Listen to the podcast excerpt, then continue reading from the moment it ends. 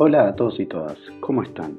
Bienvenidos al primer podcast de Un poco de política, donde tenemos la idea de llevar las noticias de política, de la actualidad y transmitirlas de una forma simple, sencilla y rápida, manteniendo la objetividad y poder informar de verdad. Yo me llamo Vinicius Mirenbaum y empecemos.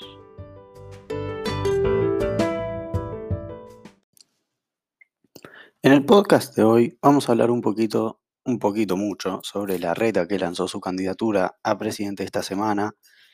la tensión que hay en el oficialismo, el discurso que dará el presidente ante el Congreso este miércoles, la campaña de Milei por la costa y los rankings de imágenes de algunos políticos. También de cuánto cerraron este fin de semana el dólar oficial y el dólar blue. Bueno, ya todos enterados y los que no les cuento que Horacio Rodríguez Larreta ya lanzó su precandidatura a presidente esta última semana. Ya son varios los candidatos que van a estar en las pasos por Juntos por el Cambio y tanto Mauricio Macri como el mismo Larreta hablaron sobre la especie de competencia que hay dentro del partido político de ambos, donde hay, y todavía no de forma muy clara, pero más o menos como unos siete candidatos.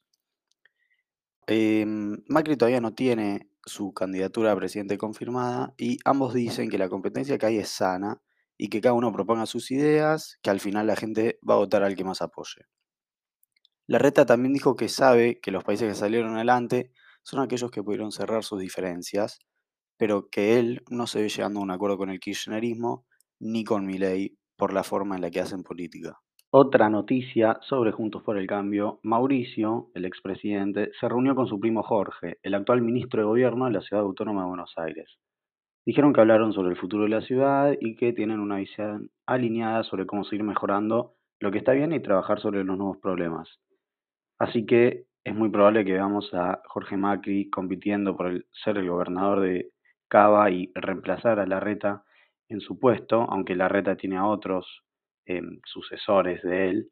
Y también eh, Jorge hoy, este domingo, habló y dio su opinión y habló sobre si su primo iba a estar postulándose para ser un precandidato a presidente y dijo que no y que él lo ve más con una posición de mentor más que de otra cosa. Siguiendo conjuntos, en Radio Mitre, a Larreta le preguntaron sobre el no desalojo de los piquetes y dijo que hay que sacarles a las organizaciones sociales la intermediación, o sea, el poder de dar planes sociales. Dijo que así funcionan las cosas, que las organizaciones que hoy son más políticas que sociales,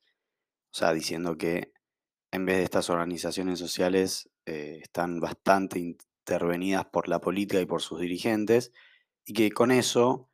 presionan a la gente para que vayan a las marchas, cortes y piquetes. Y una vez que puedan sacarle ya el poder a estas organizaciones, la gente no va a ir más, que van a ir de última a una, dos marchas y ya van a dejar de ir. También le preguntaron sobre los que lo cuestionan y se preguntan por qué las fuerzas de seguridad no frenan estos piquetes y él lo resolvió con una cuenta de matemáticas simple. Siendo sus palabras, una manifestación convoca a 30.000 o 40.000 personas más o menos. Para hacer cosas en serio, se calcula un policía cada dos o tres manifestantes, siendo sus cálculos, y necesitarían aproximadamente unos 10.000 policías, cuando, según lo que él dijo en Cava en la calle, hay 7.000 policías. Dijo que él no va a hacer eso y que primero está la vida de la gente. Pasando a otro espacio político, en el oficialismo en la provincia de Santa Fe, donde Omar Perotti, su gobernador, está en uno de sus peores momentos en su relación con el gobierno nacional debido a los serios problemas que tienen en seguridad, y en especial en Rosario, donde ya últimamente se pueden escuchar problemas que tienen con la batalla ante el narcotráfico, y a Patricia Bullrich siempre estar declarando sobre esto y aprovechando para dar ideas de lo que ella puede llegar a ser como presidenta.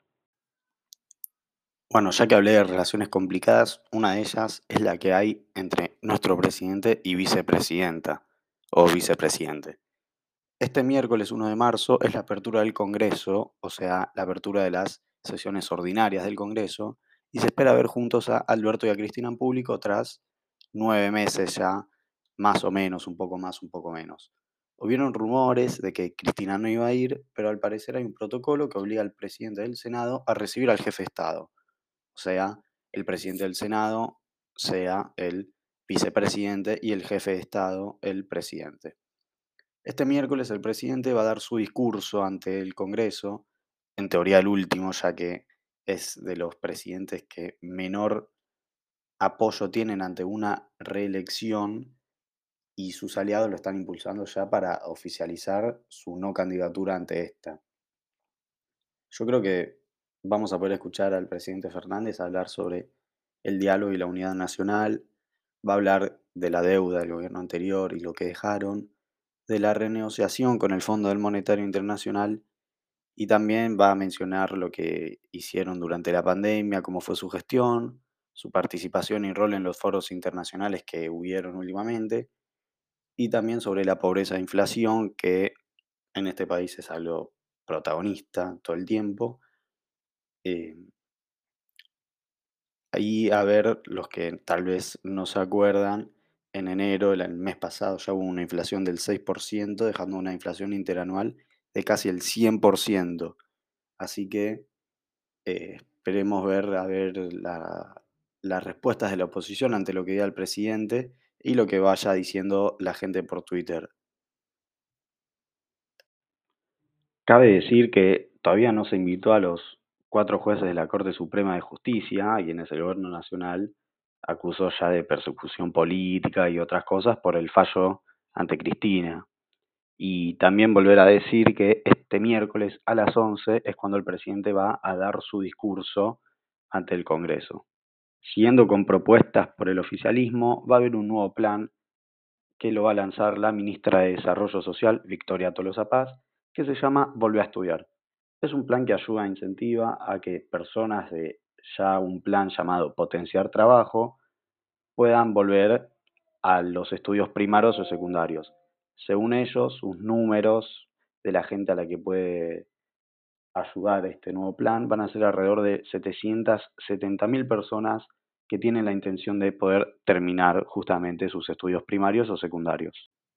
Pasando ahora ya a otro candidato a presidente, tenemos a Javier Milei de La Libertad de Avanza, que estuvo caminando por Bariloche siguiendo su gira por la costa argentina. Estuvo estallado de gente y a donde todos los lugares que va se ve cómo se genera un quilombo a su alrededor.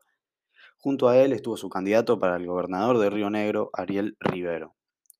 En una entrevista que le hicieron allí, habló de uno de sus ministerios que creará, el de Capital Humano,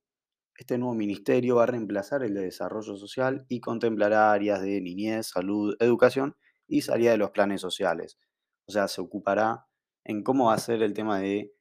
terminar con los planes sociales y ayudar a la gente a encontrar trabajo. Volvió también a dar una de sus frases contundentes que ya nos escucha, que ya nos acostumbra a escuchar, diciendo que se acabó la joda de los políticos ricos y la gente pobre, y vamos a ser un país que sea potencia ya hace un tiempo que lo venimos escuchando decir eso, también dijo otras cosas polémicas, eh, como burlándose, digamos, eh, haciendo chistes, tampoco no sé, chistes, eh, no, no son chistes, pero bueno, decir juntos por el cargo y los corruptos por todos, una cosa así dijo, y bueno, tiene una imaginación para esas cosas bastante buenas. Y bueno, también pasando a temas económicos, ya decir que el dólar oficial ya pasó los 200 pesos, quedando en 202, mientras que el dólar blue está en 379. El riesgo país en 1996 puntos. Bueno, ya casi estamos cerrando el mes de febrero, ahora justo cuando lo estoy grabando es 26 de febrero, y las estimaciones de este mes dicen que van a ser entre el 5 y el 7%. También una consultora llamada Ecolatina hizo un informe y ellos proveen que este año va a haber una Argentina con un 100% de inflación y un 0% de crecimiento. Y por último, para cerrar este primer podcast, vamos a terminar con un ranking de imágenes hecho por Giacobbe, donde los primeros tres que encabezaron la lista fueron Patricia Bullrich con un 36%, seguido por Milei con un 30% y Cristina Tercera con un 25,5%. Muy cerquita de Cristina lo seguía Macri con un 23, algo por ciento.